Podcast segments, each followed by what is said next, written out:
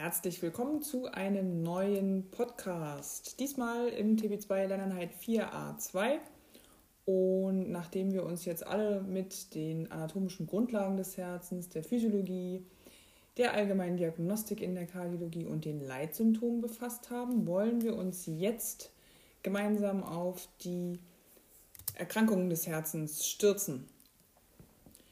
Und heute soll es losgehen mit der KHK. Und ich darf Sie alle begrüßen zu einer Premiere, denn heute habe ich einen Gast eingeladen, Frau Flegel. Hallo, Frau Flegel. Hallo. Und wir gemeinsam nehmen jetzt einen Podcast zur KHK auf. Viel Spaß und viel Erfolg.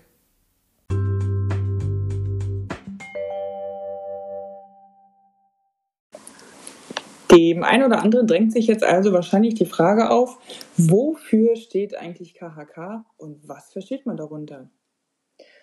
KHK ist eine Abkürzung, äh, die für eine sehr häufige Herzerkrankung steht, die koronare Herzkrankheit. Da steckt schon ganz viel im Namen drin und es erklärt sich so ein kleines bisschen, wenn man die anatomischen Grundlagen kennt, was dieser Name bedeutet. Äh, es handelt sich hier um eine äh, Ischämie des Herzmuskels. Äh, dadurch wird ein Sauerstoffmangel am Myokard verursacht, entweder durch eine Einengung äh, oder einen kurzfristigen und reversiblen Verschluss der Koronararterien. Aber halt stopp, was ist denn reversibel? Reversibel bedeutet, dass ich eben diesen Verschluss nicht dauerhaft habe, sondern nur ganz kurz und er dann wieder verschwindet. Das kann zum Beispiel äh, durch ein Gefäßspasmus entstehen, eine kurze, ein Krampf im Gefäß, der sich dann wieder auflöst oder vielleicht auch ein kleiner Thrombus, der dann äh, wieder aufgelöst wird und äh, wieder verschwindet. Okay. Und warum reden wir da jetzt überhaupt drüber? Die KHK ist in äh, Industrieländern, zu denen Deutschland ja gehört, äh, eine wahnsinnig häufige Erkrankung, wie eigentlich sehr viele Herzerkrankungen. Ungefähr ähm, 30 Prozent aller Männer und 15 Prozent aller Frauen in Deutschland erkranken an einer KHK. Außerdem können aus einer KHK viele weitere Herzerkrankungen und Kreislauferkrankungen entstehen. Und äh, die KHK selbst und ihre Folgeerkrankungen sind in Industrieländern auch heute noch, auch in Zeiten von Corona, die häufigste Todesursache überhaupt. Oh, na dann ist ja gut, dass wir das jetzt noch ein bisschen genauer besprechen.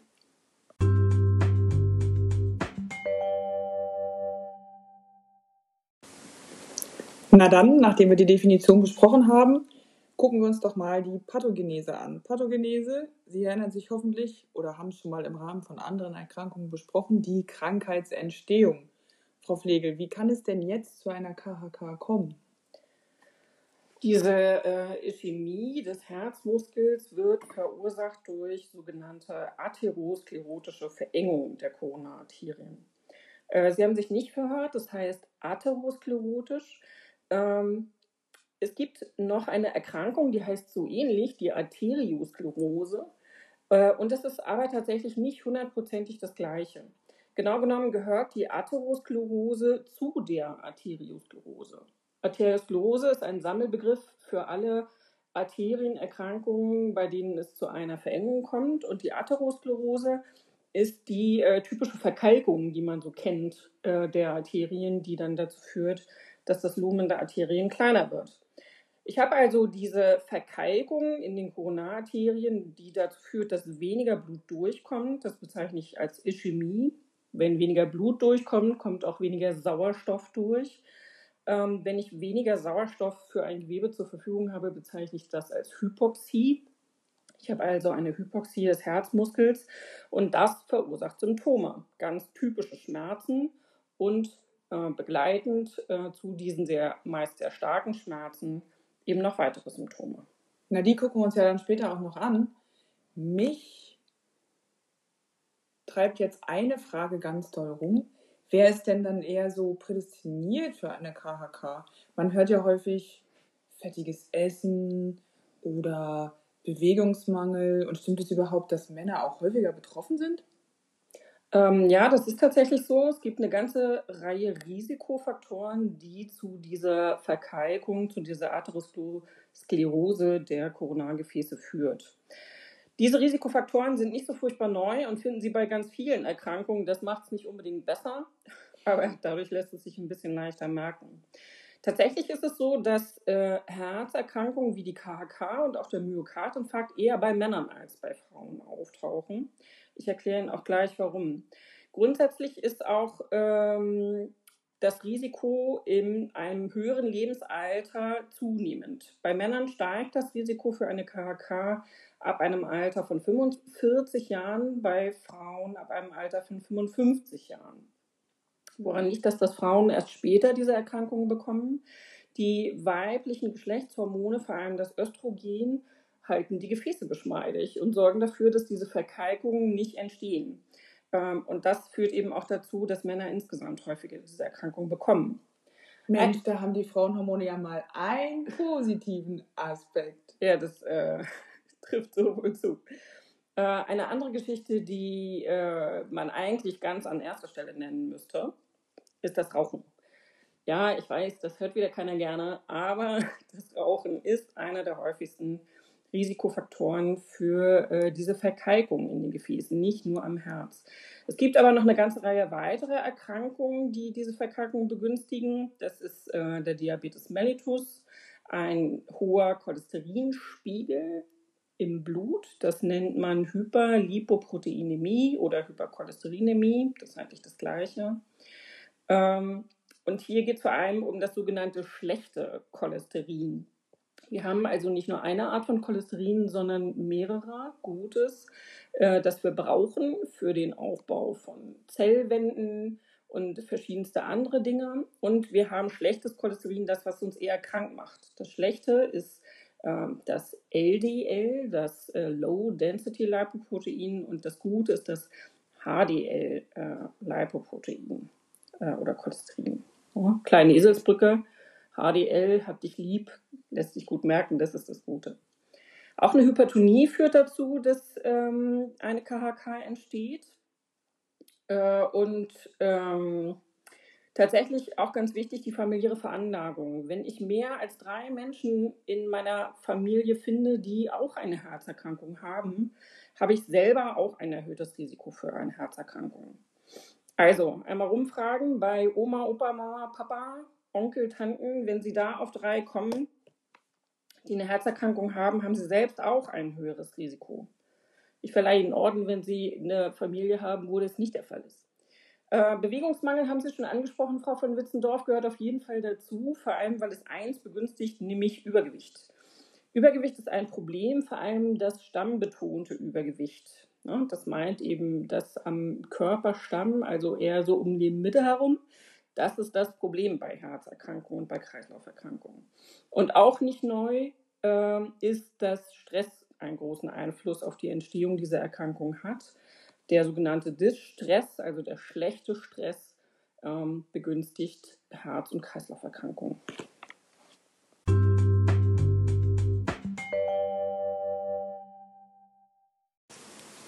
Jetzt haben wir ja eingangs besprochen, warum es so wichtig ist, dass wir jetzt mit Ihnen über die KHK sprechen. Frau Pflegel, Sie haben da gesagt, eine KHK kann zu diversen weiteren Erkrankungen führen. Können Sie da ein bisschen mehr zu sagen? Ja, es gibt eine ganze Reihe Verlaufsvarianten der KHK. Das klassische Bild der KHK, so wie man das eben auch kennt, ähm, ist, dass der Patient sogenannte Angina pectoris Anfälle hat. Das ist so das Typische. Im Folge der Erkrankung kann aber eben aus einer KHK auch ein Myokardinfarkt, also der Herzinfarkt werden, genauso wie eine Herzinsuffizienz daraus werden kann. Oft treten auch Herzrhythmusstörungen auf und es kann sogar passieren, dass der Patient am plötzlichen Herztod verstirbt. Ähm, da auch die Herzinsuffizienz und der Myokardinfarkt äh, potenziell tödliche Krankheitsbilder sind, ist das alles also nicht so lustig. Nee, nee, das kann man wohl so sagen.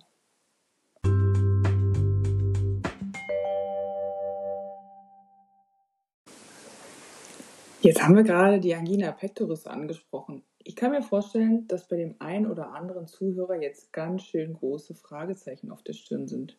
Was ist denn eine Angina pectoris? Ich kenne nur die Seitenstrangangina aus meinem Hals, wenn ich so totale Schmerzen da habe. Ja, tatsächlich, auch wenn es auf den ersten Blick gar nicht so scheint, hat das von der Wortbedeutung durchaus was miteinander zu tun. Angina heißt nämlich einfach nur Enge.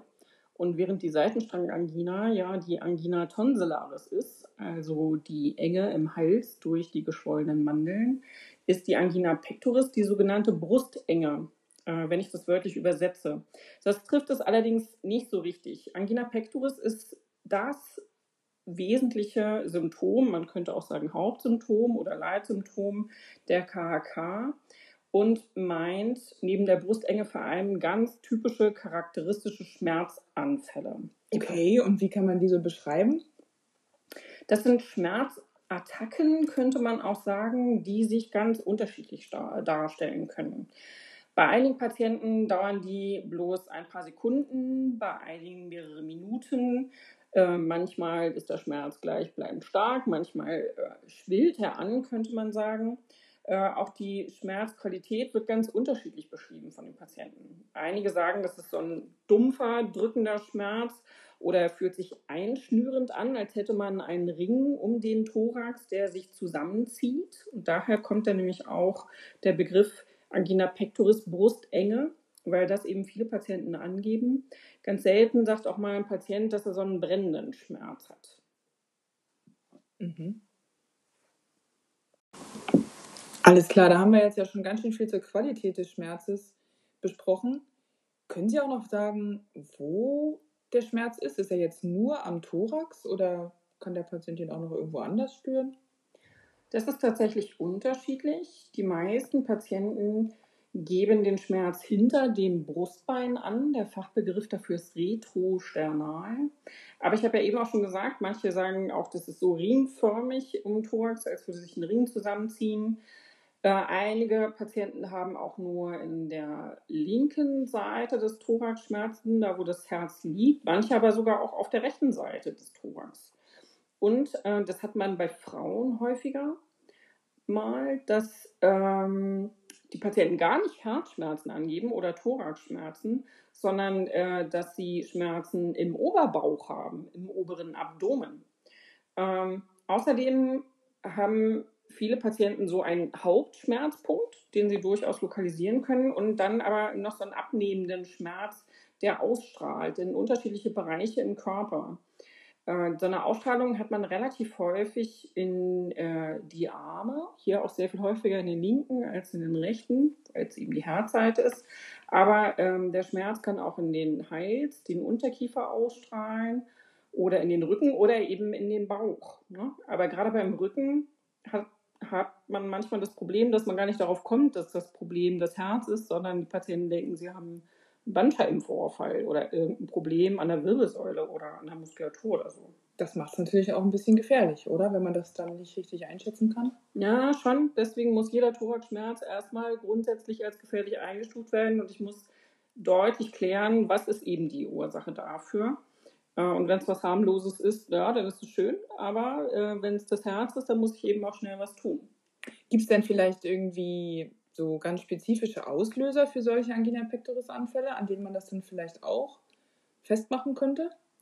Ähm, ja, die Patienten haben natürlich nicht die ganze Zeit diese Schmerzen, sondern sie haben äh, mitunter auch ziemlich lange schmerzfreie Intervalle, optimalerweise sogar. Ne? Aber je schlimmer die Krankheit ist, desto kürzer sind diese schmerzfreien Intervalle. Und äh, die Frage ist absolut berechtigt, was löst jetzt diese Angina pectoris Anfälle aus? Ähm, zum einen ist es körperliche Belastung.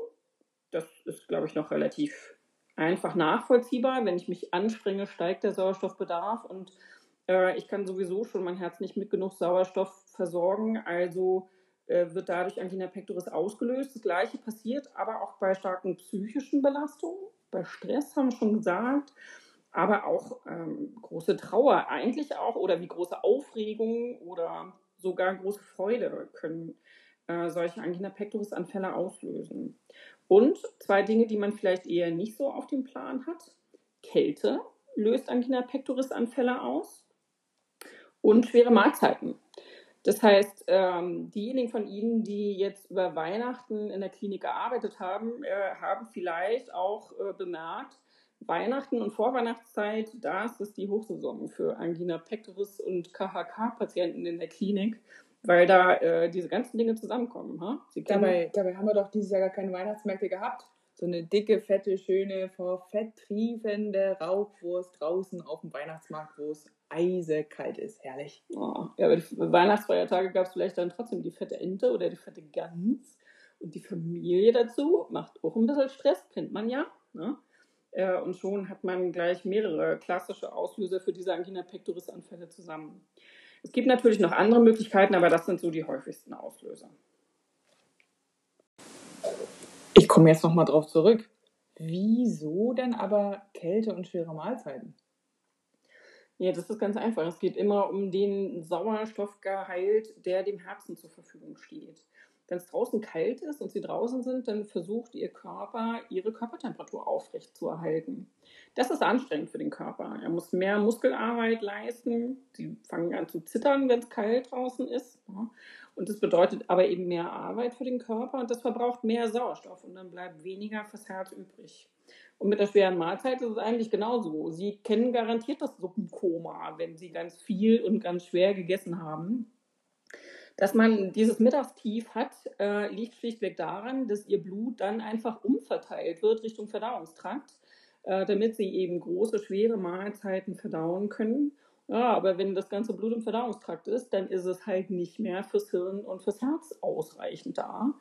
Ähm, deswegen werden sie so müde und ähm, beim Herz kommt aber eben auch weniger an und das kann diese Angina pectoris-Anfälle auslösen. Na gut, hätte man jetzt auch drauf kommen können. Danke.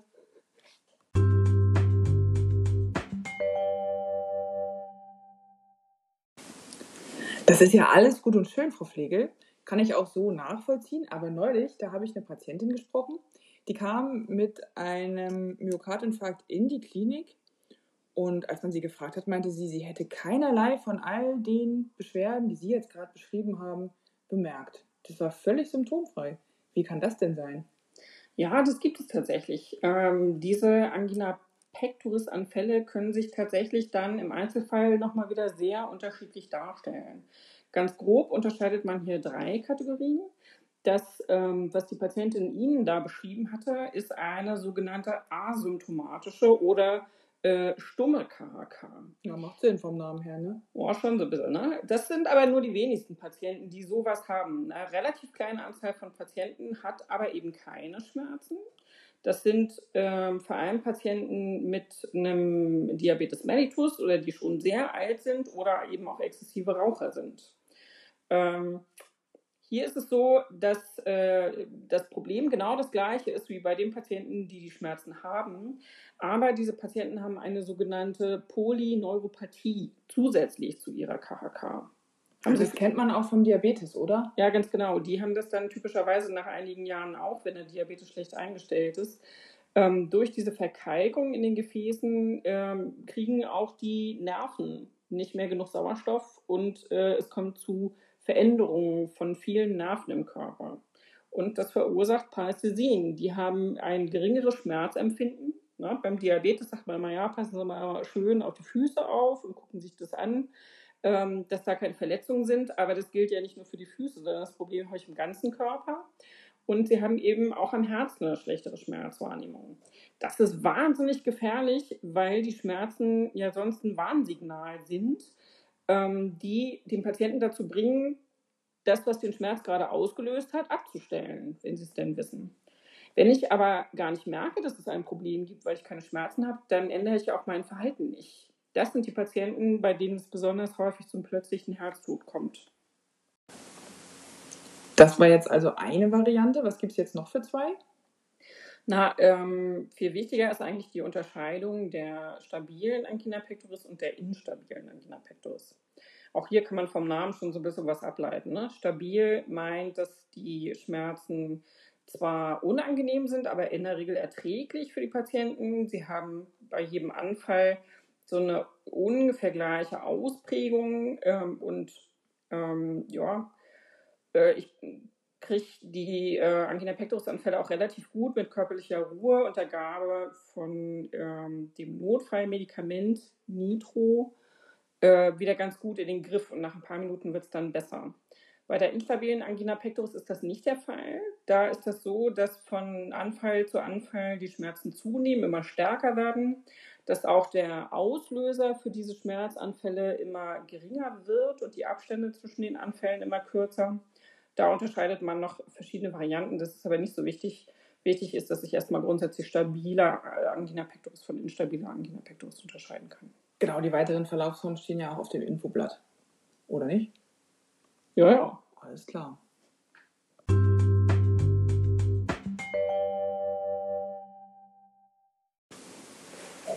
Jetzt haben Sie ja die Angina pectoris schon als das Hauptsymptom der KHK beschrieben. Gibt es denn da jetzt nur dieses eine Symptom oder was kann noch begleitend vielleicht auftreten? Na, tatsächlich ist es so, ähm, dass jeder, der schon mal so richtig starke Schmerzen hatte, ähm, der weiß auch, okay, da treten durch die Schmerzen noch weitere Symptome auf. Und das ist bei der Angina pectoris ganz genauso. Es gibt also Begleitsymptome äh, bei den Angina pectoris-Anfällen. Ah, ja, okay. Kenne ich. Also wenn ich jetzt so ganz tolle Schmerzen schon mal hatte, ich habe schon mal so einen Fußball so richtig schön in den Thorax geschossen bekommen. Also Luftnot bleibt ja wohl nicht aus, oder? Nein, das ist auch eines der häufigsten Geschichten, die man dabei hat. Ähm, die Patienten haben Dyspnoe. An der Dyspnoe hängen dann wieder weitere Geschichten. Ja, Luftnot ähm, ist äh, in der Regel gekoppelt mit einer Zyanose, wenn sie eine Weile anhält. Ähm, gerade wenn die Schmerzen sehr stark sind, werden die Patienten auch kaltschweißig, kennt man auch. Ne? Wenn irgendwas so richtig wehtut, dass man so kleine Schweißperlen auf der Stirn kriegt und es sich ganz kalt anfasst. Ähm, die Leute werden tarikat, weil sie Stress haben. Schmerz bedeutet immer auch Stress und das erhöht die Herzfrequenz. Ähm, je nachdem, wie stark die Schmerzen sind, kann es zwei unterschiedliche Blutdruckveränderungen geben. Wenn es eher so ein leichterer Angina pectoris Anfall ist, dann werden die Patienten wahrscheinlich hyperton, auch wieder durch den Stress bedingt. Wenn es ein, ähm, ein instabiler Angina pectoris Anfall ist, ein sehr schwerer, schlimmer Schmerz, dann sind die Patienten aber eher hypoton, weil nämlich dann ähm, das Herz auch nicht mehr ordentlich arbeitet und nicht mehr genug Blut auswirft und dadurch der Blutdruck sinkt. So ganz typische Begleitsymptome von Schmerzen sind äh, ja auch Übelkeit äh, und äh, ja, im ganz schlimmsten Fall Erbrechen, aber eigentlich bleibt es bei dieser Übelkeit. Ähm, und ja, wenn die Patienten hypoton und tarikat sind, dann wird ihnen auch schwindelig. Ne? Wenn der Blutdruck zu niedrig ist, wird einem büsig und im schlechtesten Fall kippen sie sogar um. Ja, das sind die Synkopen. Mit den Leitsymptomen haben sie sich ja schon beschäftigt. Hier kommt gleich eine ganze Menge zusammen, ähm, was da eben so möglich ist. Ja, das sind nur die häufigsten Sachen. Alles klar, da weiß ich Bescheid.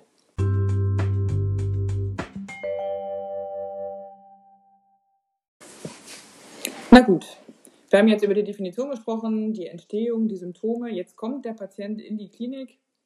Ja, was macht man da diagnostisch? Zunächst natürlich eine Anamnese, eine körperliche Untersuchung, wie quasi bei allen Erkrankungen. Bringt es denn jetzt was in unserem spezifischen Fall bei der KHK Blut abzunehmen?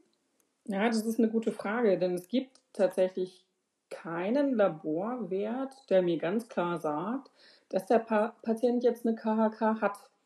Ähm, aber ich mache trotzdem ein Labor. Und zwar äh, nimmt man ein sogenanntes Standardlabor ab, also überhaupt nichts Aufregendes. ja, die Frage ist, wozu mache ich das, wenn äh, ich gar keinen Laborwert habe, der mir sagt, ähm, hat der Patient eine KHK oder nicht? Ja, ich will die ganzen Begleitumstände klären. Ne? Es gibt eine ganze Menge Sachen, die eine KHK verschlimmern können. Es gibt ein paar Erkrankungen, die ich ausschließen kann mit dem Labor und ähm, ich kann mir eben auch gleich die Risikofaktoren angucken. Und darum geht es bei der Blutentnahme äh, in der Diagnostik der KHK. Zum einen macht man ein kleines Blutbild. Ähm, das sind ja die äh, Erythrozytenzahl, Leukozytenzahl, Thrombozytenzahl. Und hier will ich eben wissen, ja, habe ich einen Mangel an Erythrozyten, den Sauerstoffträgern? Das wäre nämlich schlecht bei einer KHK, wenn der Patient eine Anämie hätte, dann äh, würde es das noch schlimmer machen. Oder hat er vielleicht eine Leukozytose oder eine Thrombozytose? Beides kann bedeuten, dass eine Infektion vorliegt. Ähm, das verbraucht auch wieder mehr Sauerstoff und würde eine KHK schlimmer machen. Da gibt es so ein paar Entzündungswerte, die ich bestimmen kann. Ich bestimme nicht mehrere, ich bestimme nur einen. Ich mache entweder äh, eine Blutsenkungsgeschwindigkeit, kurz BSG, oder ich bestimme das CRP oder die PCT. Das sind alles unspezifische Entzündungsmarker, die sagen mir, irgendwo im Körper gibt es ein Problem mit einer akuten Entzündung, sagen mir aber nicht wo. Da geht es um das Gleiche wie bei den anderen beiden Sachen. Ah, ich verstehe. Das CRP, das äh, zeugt ja davon, dass man dann einen erhöhten Stoffwechsel hat und das verbraucht ja auch wieder mehr Sauerstoff. Das heißt, das Ausmaß der KHK kann verschlimmert werden, oder? Ja, ganz genau so ist das. Ja. Und dann gucke ich mir eben die Risikofaktoren an. Ich bestimme das Cholesterin, da kann ich unterschiedliche Sachen bestimmen, das ist im Detail auch nicht wichtig. Ähm, aber das gucke ich mir eben an, weil das einer der häufigsten Risikofaktoren ist äh, und ich da auch gut gegensteuern kann. Dann gucke ich, ist mein Patient Diabetiker?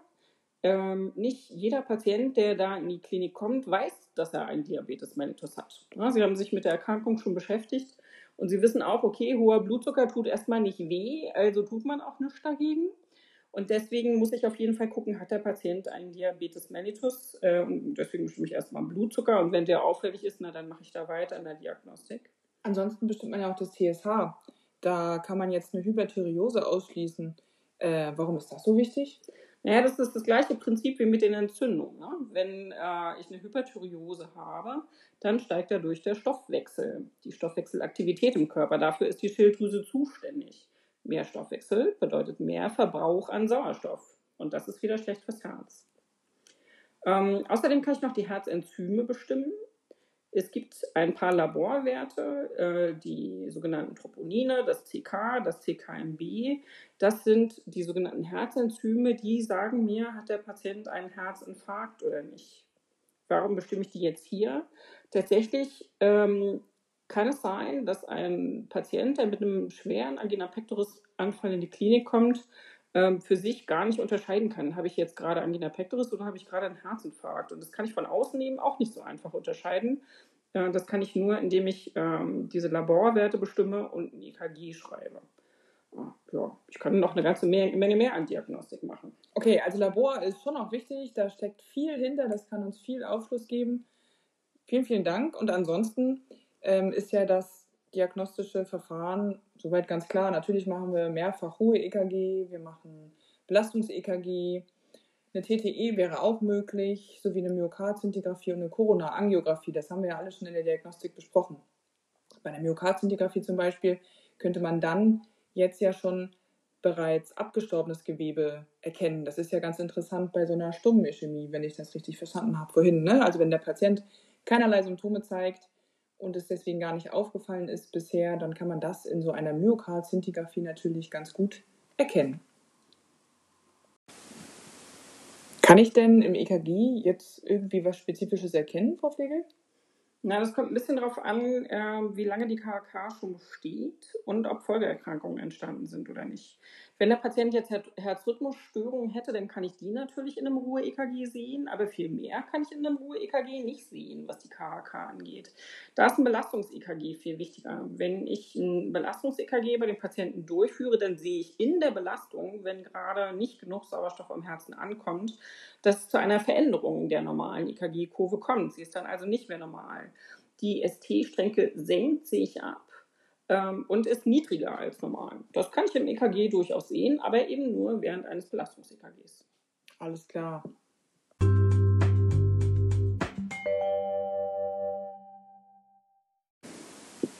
Jetzt interessiert uns natürlich vor allen Dingen auch, was kann man denn jetzt machen? Wie kann man jetzt eine KHK therapieren? Und Frau Pflegel hat es ja vorhin schon so schön beschrieben. Bei einer KHK herrscht Sauerstoffmangel am Herzmuskel. Das heißt, das Ziel der Therapie ist es, die Sauerstoffversorgung des Herzens zu verbessern und auch die Angina pectoris quasi symptomatisch zu behandeln. Hierbei kann man sagen, dass sich die Therapie im Großen in drei Therapiesäulen unterteilen lässt. Wir haben einmal die allgemeinen Maßnahmen. Man kann auch sekundäre Prophylaxe dazu sagen oder Prävention. Nun ist es ja so, der Patient hat die KHK-Symptome ja schon gezeigt. Das heißt, er wird ja in einigen Risikogruppen sich befinden. Nun ist im Zentrum der allgemeinen Maßnahmen, dass man eben die Verschlechterung der KHK minimiert, also versucht, die Risikofaktoren, die immer noch auftreten, in den Hintergrund zu drängen. Als zweite Säule haben wir dann die medikamentöse Therapie und als dritte Möglichkeit die sogenannten Revaskularisierungsmaßnahmen. Das heißt, man möchte das Gefäß wieder durchgängig machen. Aber Frau Flegel, unsere Expertin, kann dazu, glaube ich, gleich noch viel mehr sagen. Wir fangen mal an mit den allgemeinen Maßnahmen. Man will also das Fortschreiten der KHK ausbremsen. Wie kann man das jetzt genau machen? Naja, Sie haben es ja schon äh, angedeutet, Frau von Witzendorf. Es geht vor allem um die Reduktion von Risikofaktoren. Und da muss man jetzt ein bisschen gucken, dass man das geschickt, geschickt macht. Ne? Äh, man erhöht die Compliance der Patienten selten damit, dass man ihnen alles Mögliche verbietet. Wenn er jetzt äh, sagt, ja, okay, sie dürfen nicht mehr rauchen, sie müssen abnehmen, äh, machen sie gefälligst mehr Sport, sie dürfen keinen Zucker mehr essen und so weiter und so fort, dann erfreut das die wenigsten Patienten, aber darum geht es leider. Hier ist halt ihre Kompetenz ähm, als beratender Pflegeperson sehr stark gefragt, dass sie den Leuten äh, ja, möglichst taktvoll und möglichst gut erklärend äh, beibiegen, warum sie diese ganzen Dinge denn lassen sollten. Also ich muss jetzt als Pflegekraft empathisch und taktvoll sein. Was kann ich noch machen? ja, das hilft auf alle Fälle, aber die Hauptarbeit liegt eben dann schon bei den Patienten. Ähm, wir haben ja gerade geklärt, dass ich im Labor eine ganze Menge an Zusatzerkrankungen abklopfe. Das ist hierfür auch nochmal wichtig. Ähm, Begleiterkrankungen wie äh, Diabetes oder eine COPD oder eine Hyperthyreose, die der Patient vielleicht auch noch zusätzlich hat, muss unbedingt äh, vernünftig behandelt werden.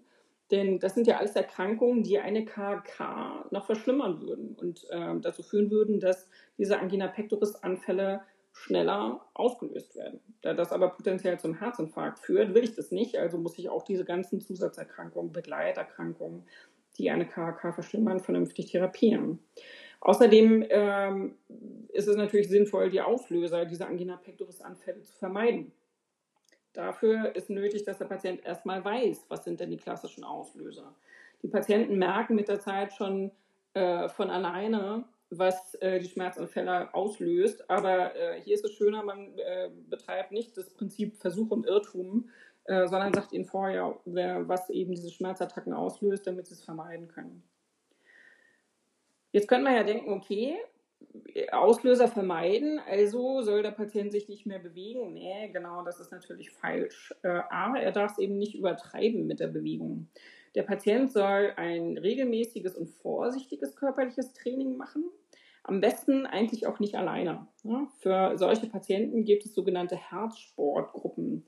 Sportgruppen, die betreut werden durch einen Arzt, wo sie Gleichgesinnte finden, die eben auch diese Erkrankung haben und die dann äh, unter ärztlicher Aufsicht zusammen Sport machen können. Und hier geht es eben auch eher äh, darum, Ausdauersportarten zu machen. Also keinen Extremsport, wo sie hohe Leistungsspitzen haben müssen, was eben auch viel Sauerstoff verbraucht, sondern eher Fahrradfahren, Schwimmen, Joggen, Walken, solche Geschichten. Ähm, wenn Patienten das konsequent und dauerhaft machen, dann kann es dazu führen, dass äh, sich um die Koronararterien herum Kollateralen ausbilden. Kollateralen, okay, was sind das denn? Ich kenne nur einen Kollateralschaden, wenn ich jetzt einen Unfall hatte oder so. Ja, was ist denn da ein Kollateralschaden? Ja, das ist ja im letzten Endes ist es ja nur ein nebensächlicher Schaden. Hauptsache mir geht's gut und nebenbei habe ich aber noch die Leitplanke mitgerissen und das Auto ist hin. Genau, ja, das ist eben die wörtliche Bedeutung, sogenannte Nebenschäden, bei den Kollateralschäden. Und hier sind es sogenannte Nebengefäße. Also es können sich quasi neue kleine Gefäße neben den Hauptkoronarien ausbilden, die dann das Myokard wieder äh, mit Blut und mit Sauerstoff versorgen. Das wäre natürlich optimal, wenn es da neue Gefäße gibt. Das ist aber eine Geschichte, die nicht innerhalb von Tagen oder Wochen passiert, sondern wirklich äh, viele Monate Training verlangt. Und äh, ja, da müssen die Patienten am Ball bleiben.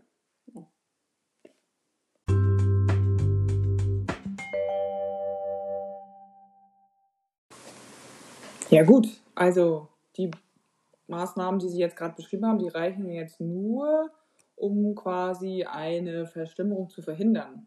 Da geht doch noch mehr, oder? Ja, auf jeden Fall. Das alleine reicht natürlich nicht. Ähm, in jedem Fall brauchen die Patienten Medikamente. Medikamente, die zum einen dafür sorgen, dass ähm, die Gefäße nicht noch schlimmer verkalken und sich das Problem nicht verschlimmert. Und dann brauchen sie aber vor allem eben auch Medikamente für den Notfall, wenn sie eben diesen Angina pectoris Anfall haben. Ähm, ja, wir haben ja äh, in der PowerPoint, PowerPoint-Präsentation. Ist ein schweres Wort. Ist ein schweres Wort. Ähm, uns ganz ausführlich über die Medikamente ausgelassen und Sie lesen das parallel mit. Wir erklären das jetzt einfach so ein bisschen, was da eben steht. Ja. Das Prinzip in der PowerPoint ist immer das gleiche. Sie haben ganz oben erstmal die Wirkstoffgruppe.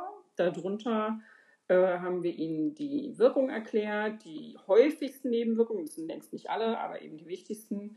Und dann ähm, haben wir Ihnen immer ein paar Wirkstoffbeispiele genannt. Genau genommen müsste man Arzneistoffbeispiele sagen. Ja.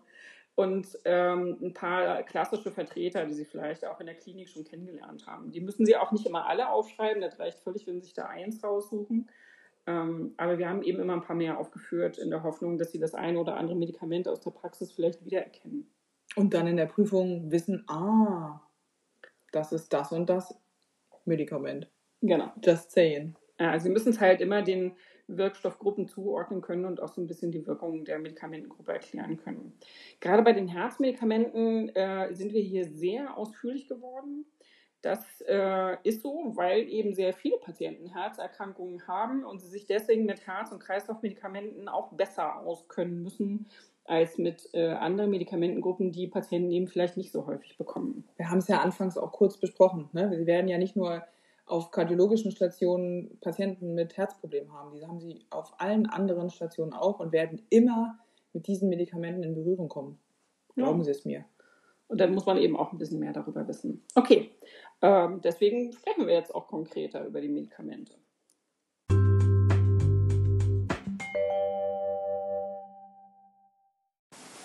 Na, alles klar, dann gucken wir uns doch jetzt die Medikamente ein bisschen genauer an.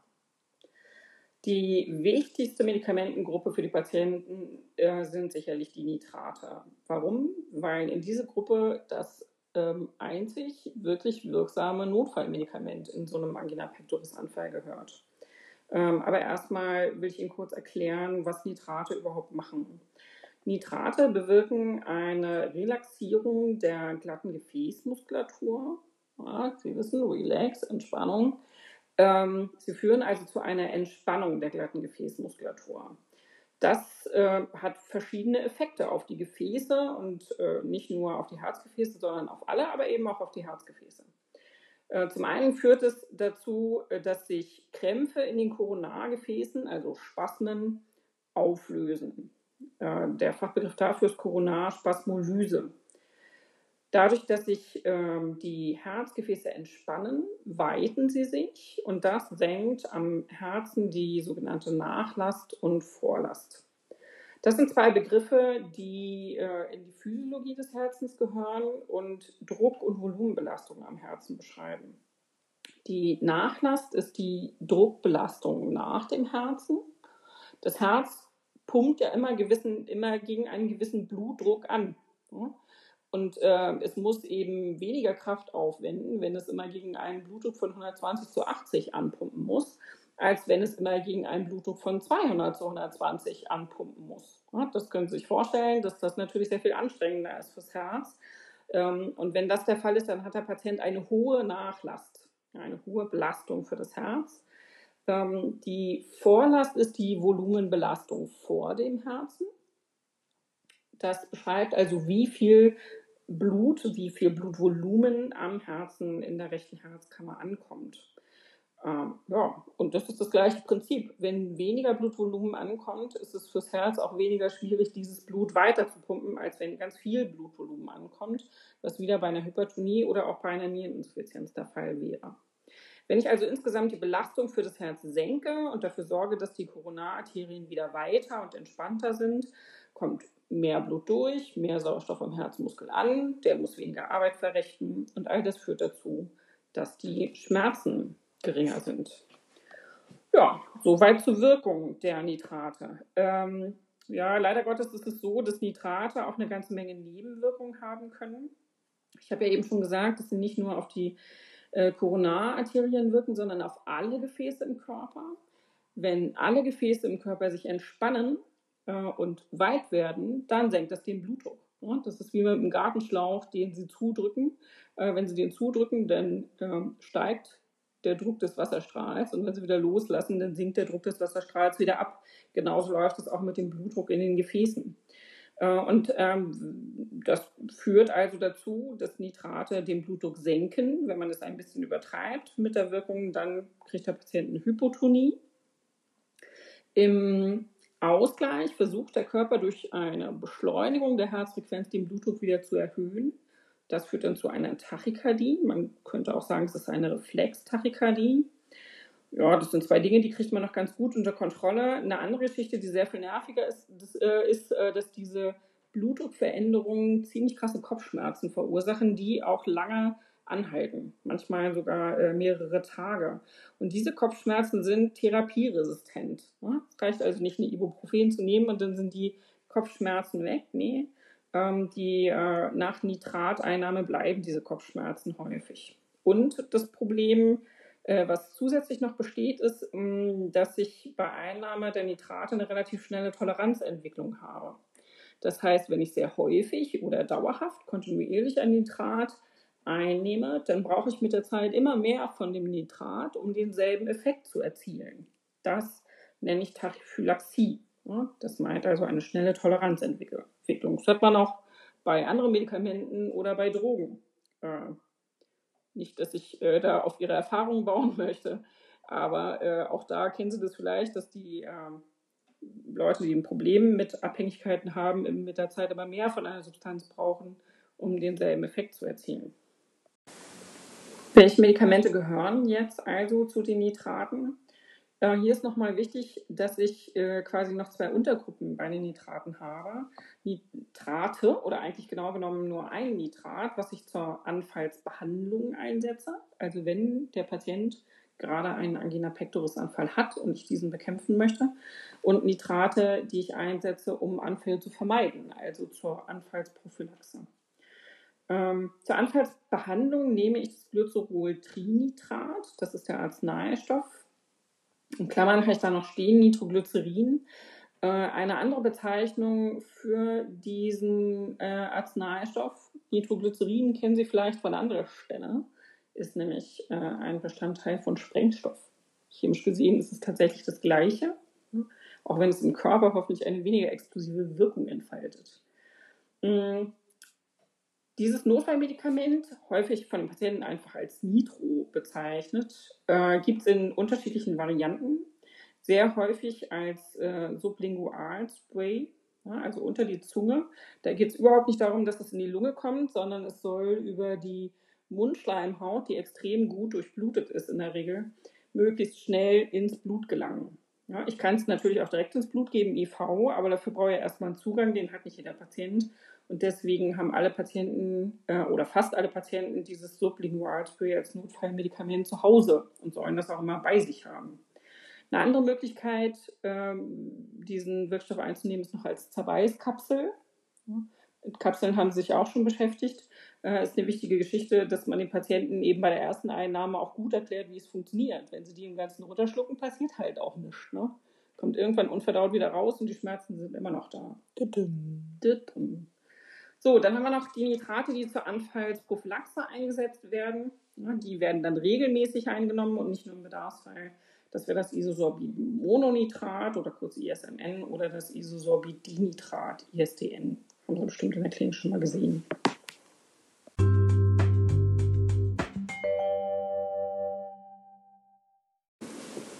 Na gut, da haben wir jetzt also die Nitrate besprochen die Patienten nehmen ja auch noch andere Medikamente ein. Wozu denn das dann jetzt genau?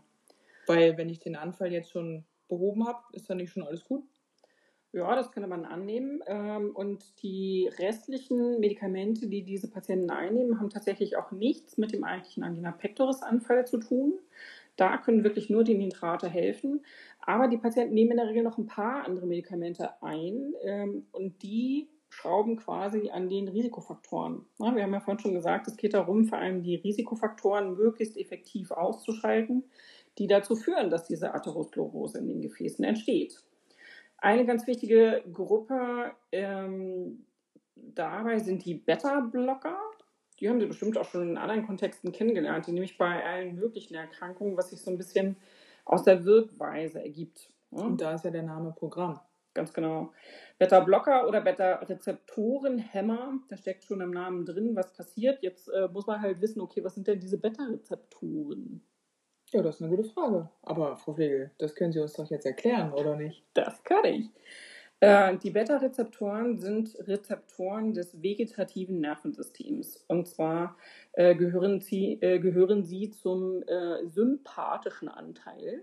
Ja, hat nichts mit Sympathie zu tun, sondern mit dem Sympathikus. Äh, sie erinnern sich, das vegetative Nervensystem hat zwei große Untersysteme, den Sympathikus und den Parasympathikus ganz grob runtergebrochen, äh, ist der Sympathikus ja der Anteil, der die ganzen äh, Organfunktionen raufregelt, erhöht fürs Herz. Konkret heißt es, wenn der Sympathikus aktiv ist, ist der, die Herzfrequenz hoch, der Blutdruck hoch und so weiter.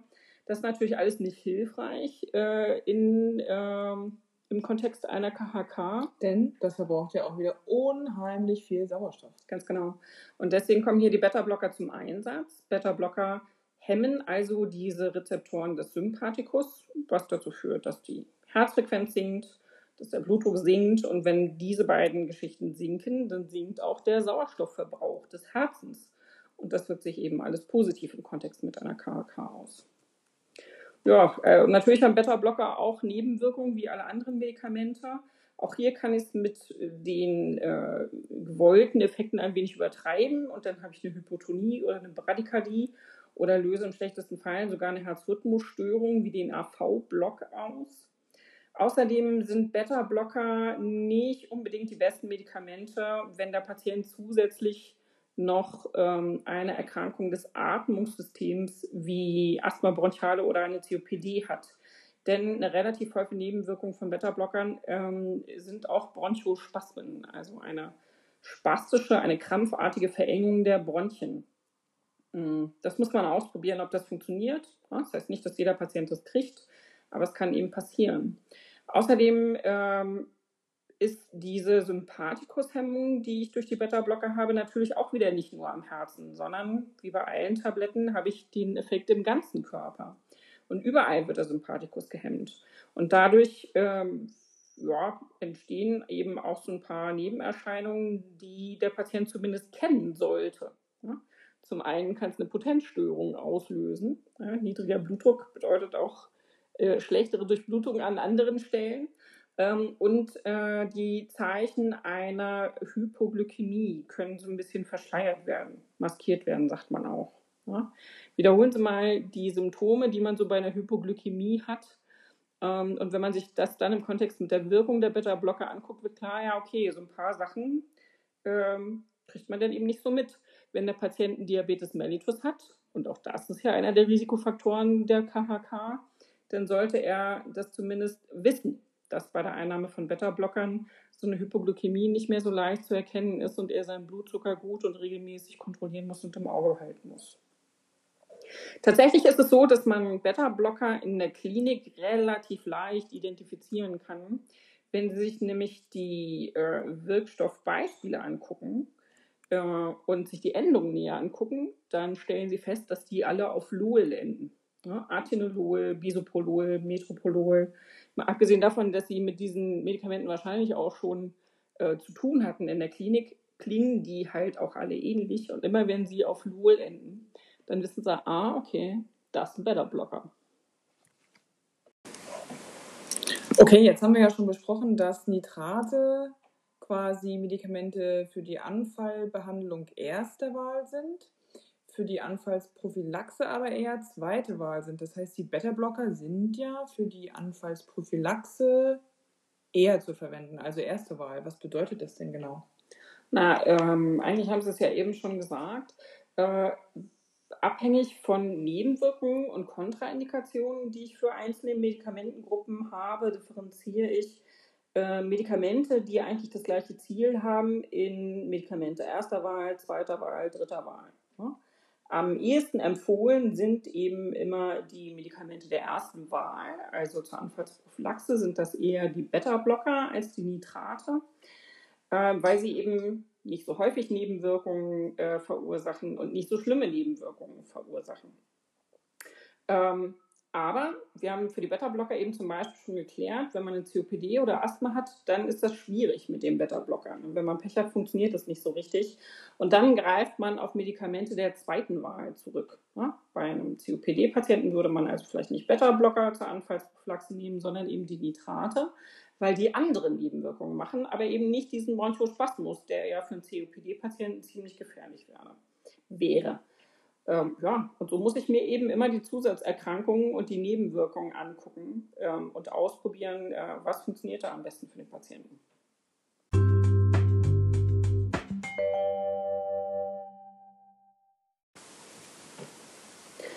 Da ja die Hypertonie eben auch ein relativ häufiger Risikofaktor ist, äh, ist das eben auch ein Stellschrauber, an der ich häufig drehe. Das kann ich nicht nur mit den Beta-Blockern machen, sondern auch mit den ACE-Hämmern. Beides also Medikamentengruppe, die Gruppen, die sehr effektiv den Blutdruck senken. Aber ACE-Hämmer machen das, wie es der Name sagt, eben anders als die Beta-Blocker. ACE steht für Angiotensin Converting Enzyme, Englisch, zu gut Deutsch. Angiotensin Konversionsenzym. Na, hilft Ihnen das jetzt weiter? Ähm, Konversion bedeutet Umwandlung. Ähm, Angiotensin ist ein Stoff, der in eine Kaskade zur Blutdrucksenkung gehört. Auf der nächsten Folie habe ich Ihnen die mal mit reingenommen, sodass Sie es angucken können. Äh, es gibt unterschiedliche Mechanismen, die den Blutdruck regulieren. Das ist einer dieser Mechanismen. Mechanismen. Man bezeichnet ihn auch als RAS, Renin-Angiotensin-Aldosteron-System. Und das Angiotensin ist eben hier ein Stoff, der äh, so eine Reaktionskette, eine Kaskade auslöst mit dem Ziel, den Blutdruck wieder zu erhöhen, wenn er zu niedrig ist. Das Problem ist, dass bei vielen Patienten dieser äh, Mechanismus irgendwie pathologisch zu viel abläuft und deswegen dann die Hypertonie entsteht. Hypertonie ist schlecht im Kontext mit der KHK, ähm, deswegen will ich hier den Blutdruck senken. Und wenn ich das Enzym hemme, ja, dann findet diese ganze Reaktionskette nicht statt und der Blutdruck sinkt oder bleibt niedrig. Auch ACE-Hämmer haben äh, klassische Nebenwirkungen, häufige Nebenwirkungen. Sie können äh, ein Nierenversagen auslösen, sind also nicht gut äh, bei Patienten, die schon Nierenprobleme haben. Sie können Exantheme, Hautausschläge verursachen oder auch Reizhusten, Haarausfall, alles reversibel. Wenn ich das wieder absetze, verschwindet es auch wieder. Kopfschmerzen durch die Blutdrucksenkung. Ähm, diese Blutdruckregulationskaskade nimmt auch Einfluss auf die Elektrolyte. Und wenn ich das Ganze dann hemme, kann das also Elektrolyte auch verändern. Es kann zu einer äh, Hyperkaliämie und zu einer Hyponatremie führen, äh, zu einer Urtikaria ja, und eben, wenn ich es übertreibe, wieder zur Hypotonie. Ja. Auch die ACE-Hammer erkenne ich in der Klinik relativ leicht, weil sie auch wieder alle die gleiche Endung haben, nämlich Pril. Alles, was auf Pril endet, wie Ramipril, Enalapril und so weiter, ist ACE-Hammer für Sie in der Klinik also leicht zu identifizieren. Mr. Viel Spül mit Pril fällt oh, mir da ein. Witzig.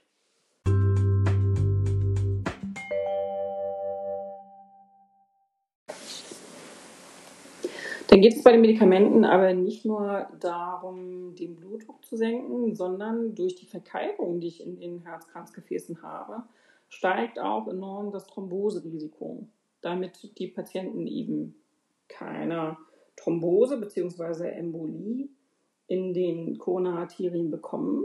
Das ist nichts anderes als der Herzinfarkt. Ähm, steuere ich auch hier mit Medikamenten gegen, und zwar mit den sogenannten Thrombozyten-Aggregationshämmern schweres, langes Wort, aber äh, ist gar nicht so schwer. Die Thrombozytenaggregation ist ein Teilprozess der Blutgerinnung. Und zwar äh, beschreibt er die Zusammenlagerung der Blutplättchen der Thrombozyten. Ja, Aggregations, also die Zusammenlagerung der Blutplättchen. Und die wird eben gehemmt. Äh, dadurch, dass die sich nicht zusammenlagern, entstehen keine Tromben. In der Klinik werden diese Medikamente äh, so gerne als Blutverdünner bezeichnet. Oh. oh. Kann ich ja gar nicht hören, diesen Begriff. Nee, ist halt falsch. Ne? Das Blut wird nicht dünner, sondern äh, ich hemme die Gerinnung. Also meinetwegen kann ich noch Gerinnungshemmer sagen, aber Blutverdünner ist ab jetzt verboten, Leute. Ähm, ja, aber auch diese Medikamente haben Nebenwirkungen. Äh, ist äh, sie verursachen immer mal wieder Übelkeit oder wenn man äh, ja, das Ganze eben sehr lange und hochdosiert einnehmen muss, kann es auch einen Ulkus verursachen, ein Geschwür. Hier geht es vor allem um die Entstehung von Magengeschwüren oder Geschwüre im Darm, sogenannte Ulcus ventriculi und Ulcus duodeni. Ja, es kann Schwindel verursachen, Tinnitus und so weiter, steht ja alles da. Und das Hauptproblem, was aber eben dadurch ausgelöst werden kann, ist, wenn ich die Gerinnung hemme, erhöhe ich natürlich auch das Blutungsrisiko in unterschiedlichen Bereichen. Kann passieren. Die Vertreter, die hier reingehören, ähm, kennen Sie vermutlich alle. Ähm, Acetylsalicylsäure ist hier der Thrombozytenaggregationshemmer der ersten Wahl, kurz ASS.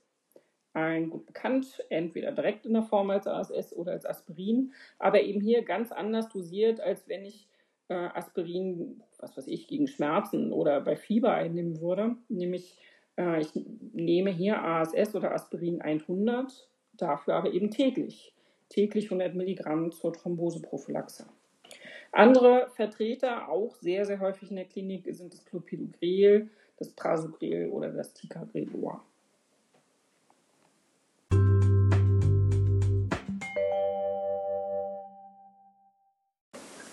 Na, dann kommen wir doch zur letzten Medikamentengruppe. Ja, das sind die Cholesterinsynthesehemmer oder Statine.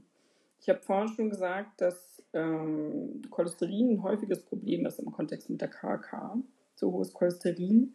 Und da kann ich aber mit dieser Medikamentengruppe sehr gut gegensteuern. Der Name sagt es schon, die Bildung von körpereigenem Cholesterin in den Zellen wird gehemmt ähm, durch diese Statine. Ja. Ähm, die meisten Statine sind äh, völlig harmlos, aber ein paar Nebenwirkungen muss man auf dem Plan haben. Wenn die Patienten die kriegen, sollten sie unbedingt zügig zum Arzt gehen äh, und mit ihm besprechen, wie man weiter verfährt. Denn es kann eben durchaus in sehr seltenen Fällen auch mal gefährlich werden. Harmlose Nebenwirkungen sind Hautreaktionen, die die Patienten kriegen. Schwieriger wird es schon mit äh, Muskelkater-ähnlichen Beschwerden. Wenn die Patienten also äh, quasi keinen Grund haben, Muskelkater zu haben, aber trotzdem diese Beschwerden haben, dann ist das ein Warnzeichen äh, und kann auf ähm, Strukturveränderungen der Muskulatur hindeuten. Eine sogenannte Myopathie, kranke Muskeln. Ähm, ja, weitere Beschwerden, die auftreten können, sind Kopfschmerzen oder eine Erhöhung der Transaminasen. Transaminasen sind Leberenzyme. ASAT, ALAT, Gamma-GT, typische Geschichten, die bestimmt werden, um die Leberfunktion zu überprüfen. Hier ist die Leber dann also zu stark gefordert das habe ich auch eben vor allem bei diesen Strukturveränderungen der Muskulatur, die sehr gefährlich werden können. Die schwerste Form dieser Myopathie ist nämlich die Rhabdomyolyse oder auch toxische Myopathie. Ähm, eine Komplikation, die nur wahnsinnig selten auftritt, dann aber tödlich sein kann. Es gab auch mal einen Cholesterinsynthesehemmer. Ähm, als ich meine Ausbildung gemacht habe, ich, das äh, war ja gestern. genau. Ich wollte gerade sagen, ich traue mich gar nicht zu sagen, wie lange das schon her ist. Gestern quasi. Da gab es ein äh, Statin, das Lipobay. Das haben alle Patienten bekommen, weil es so toll war, neu zugelassen ähm, und äh, ganz hervorragend. Und dann sind aber Patienten gestorben. Und man hat dann auch ziemlich schnell herausgefunden, dass ähm, bei diesen Patienten eine Rhabdomyolyse aufgetaucht ist. Durch die Strukturveränderung der Skelettmuskulatur konnte die Muskulatur ihre Funktion auch nicht mehr wahrnehmen. Das führt erstmal zu Lähmungserscheinungen. Aber äh, wir haben auch Anteile der Skelettmuskulatur im Atmungssystem, bei den Atemhilfsmuskeln. Und wenn die sich verändern, dann äh, gibt es eben auch Probleme bei der Atmung. Die Leute sind daran gestorben. So, das Lipobei ist dann schnell wieder vom Markt verschwunden. Das will ich natürlich nicht bei den Patienten. Aber deswegen muss ich eben auf solche Sachen wie äh, Transaminasenerhöhung oder Muskelkaterbeschwerden ohne Ursache achten. Die Vertreter finden sie trotz dieser Gefahren sehr häufig in der Praxis, weil die Nebenwirkungen eben wirklich selten sind. Ähm, das ähm, ist das Fluvastatin, Atorvastatin oder Simvastatin. Ja, wenn man sich die Namen anhört, dann weiß man, warum man die Dinger Statine nennt.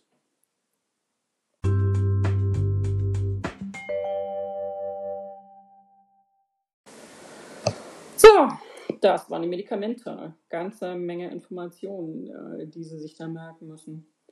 Ähm, ja, oft kommt man mit diesen Medikamenten bei den Patienten eine Zeit lang hin, aber mh, hm, irgendwann ist der Punkt auch in der KK erreicht, wo die Medikamente nicht mehr reichen und ich noch weitere Maßnahmen ergreifen muss. Da ich mich hier gerade aber völlig verausgabt habe und eine kleine Pause brauche, erzählt Ihnen jetzt Frau von Witzendorf was zu den Möglichkeiten, die über die Medikamente hinausgehen. Genau, da landen wir also bei unserer dritten Therapiesäule, der Revaskularisierungstherapie. Frau Pflegel hat Ihnen tatsächlich ja die Aufgabe gegeben, zu klären, was bedeutet eigentlich jetzt genau der Begriff Revaskularisierung. Der eine oder andere von Ihnen, der Latein hat, der kann das, glaube ich, schon recht gut herleiten. Vas ist immer das Gefäß. Ne? Blumen stellen Sie auch in eine Vase, also ein Gefäß. Re immer zurück, also ich möchte das Gefäß wieder durchgängig machen und somit dann die Durchblutung bzw. auch die Sauerstoffversorgung verbessern.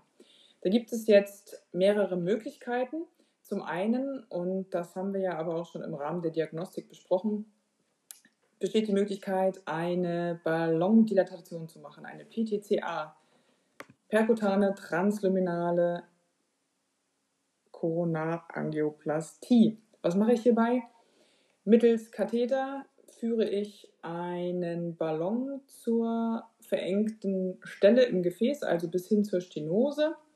Wenn ich dort angekommen bin, dann wird die Stenose aufgedehnt, indem ich diesen Ballon aufblase. Das Ganze passiert unter Röntgendurchleuchtung. Der Patient liegt also unter einem C-Bogen und der Kardiologe kann ganz genau gucken, wo sich jetzt die Stenose befindet. Wenn er dort angekommen ist, wird diese also aufgedehnt mittels Ballon und dann ist das Gefäß wieder relativ durchgängig. Problem dabei ist, dass das je, je nachdem, was wir jetzt auch wieder für einen Risikostatus beim Patienten haben, relativ schnell wieder zugeht. Das heißt, es gibt dann noch die Möglichkeit, direkt einen Stent zu implantieren. Der wird auch quasi über diesen Ballon rübergeschoben. Dann wird der Ballon aufgedehnt und somit wird dieser Stent dann in die Gefäßwand eingedrückt. Ich habe gehört, es gibt äh, unterschiedliche Arten von Stents. Können Sie uns dazu auch ein bisschen was erzählen? Das ist komplett richtig.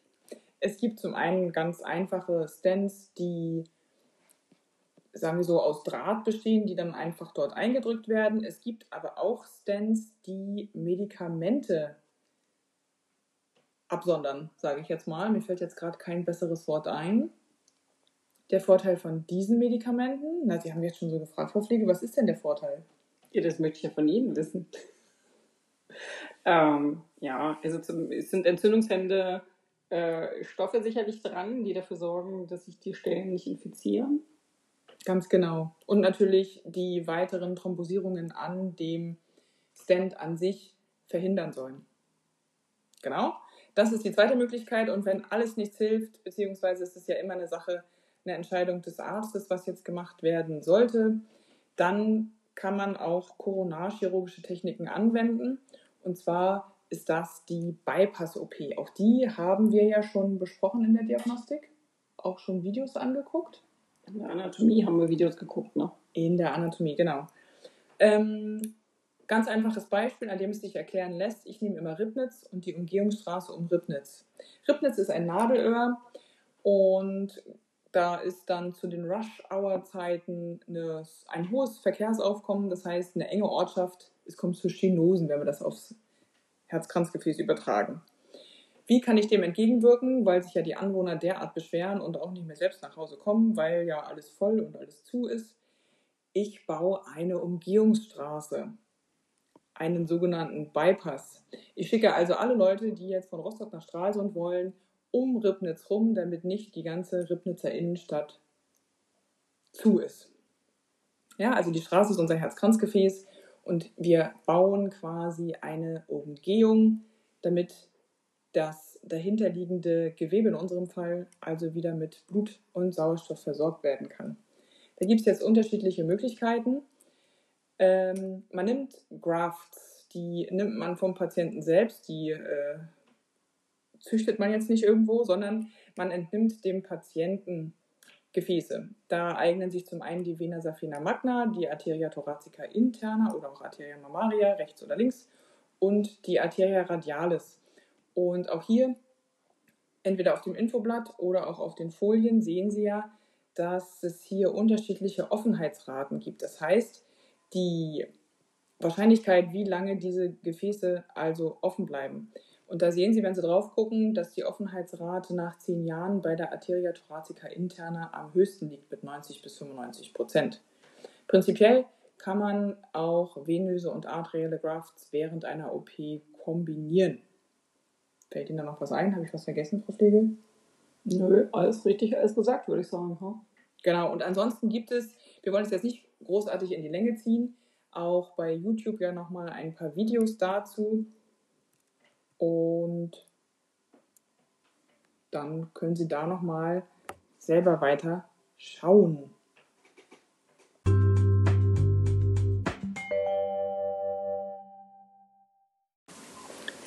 So, das soll es jetzt von uns quasi zur Erkrankung der KHK gewesen sein. Ihre Kernkompetenz im beruflichen Alltag ist es jetzt ja aber, Patienten mit einer KHK zu pflegen. Und deswegen dürfen Sie sich jetzt auch wirklich selbst einmal mit der Pflege bei KHK beschäftigen und sich diese erarbeiten. Bitte achten Sie auch darauf, dass Sie sich die Erstmaßnahmen bei Angina pectoris Anfällen angucken, die allgemeine Patientenbeobachtung und weitere Aufgaben, die Sie dann in diesem Rahmen haben. Aber auch die Prävention und Gesundheitsberatung. Frau Flegel hat es schon gesagt, ganz, ganz wichtig, dass Sie dem Patienten in diesen Zeiten und nach so einer Diagnose in Sachen Gesundheitsberatung eben auch ein bisschen an die Hand nehmen und gucken Sie sich auch dazu noch die Pflege vor und nach Linksherzkatheter an, denn auch das gehört ja mit zu Ihrem Aufgabengebiet.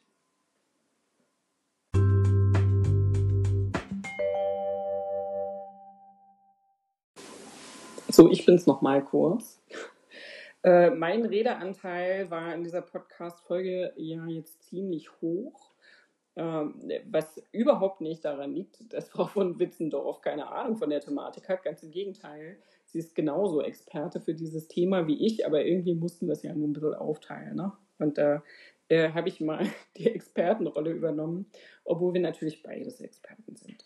Und Sie mit allen Fragen, die Sie jetzt noch zu diesem Thema haben, entweder eben zu Frau von Witzendorf, wenn Sie bei ihr Unterricht haben, oder eben zu mir kommen können, wenn es noch Fragen gibt. Ja, und das war's schon von unserer Seite. Hier wollen, hiermit wollen wir uns jetzt verabschieden. Ich sag mal Tschüss, ne? Genau. Ich hoffe, der Podcast hilft Ihnen weiter, bringt so ein paar Einblicke in die Krankheit der KHK. Und Sie wissen ja, ich sag's immer wieder, bleiben Sie gesund und viel Spaß beim Reinhören. Tschüss. Tschüss.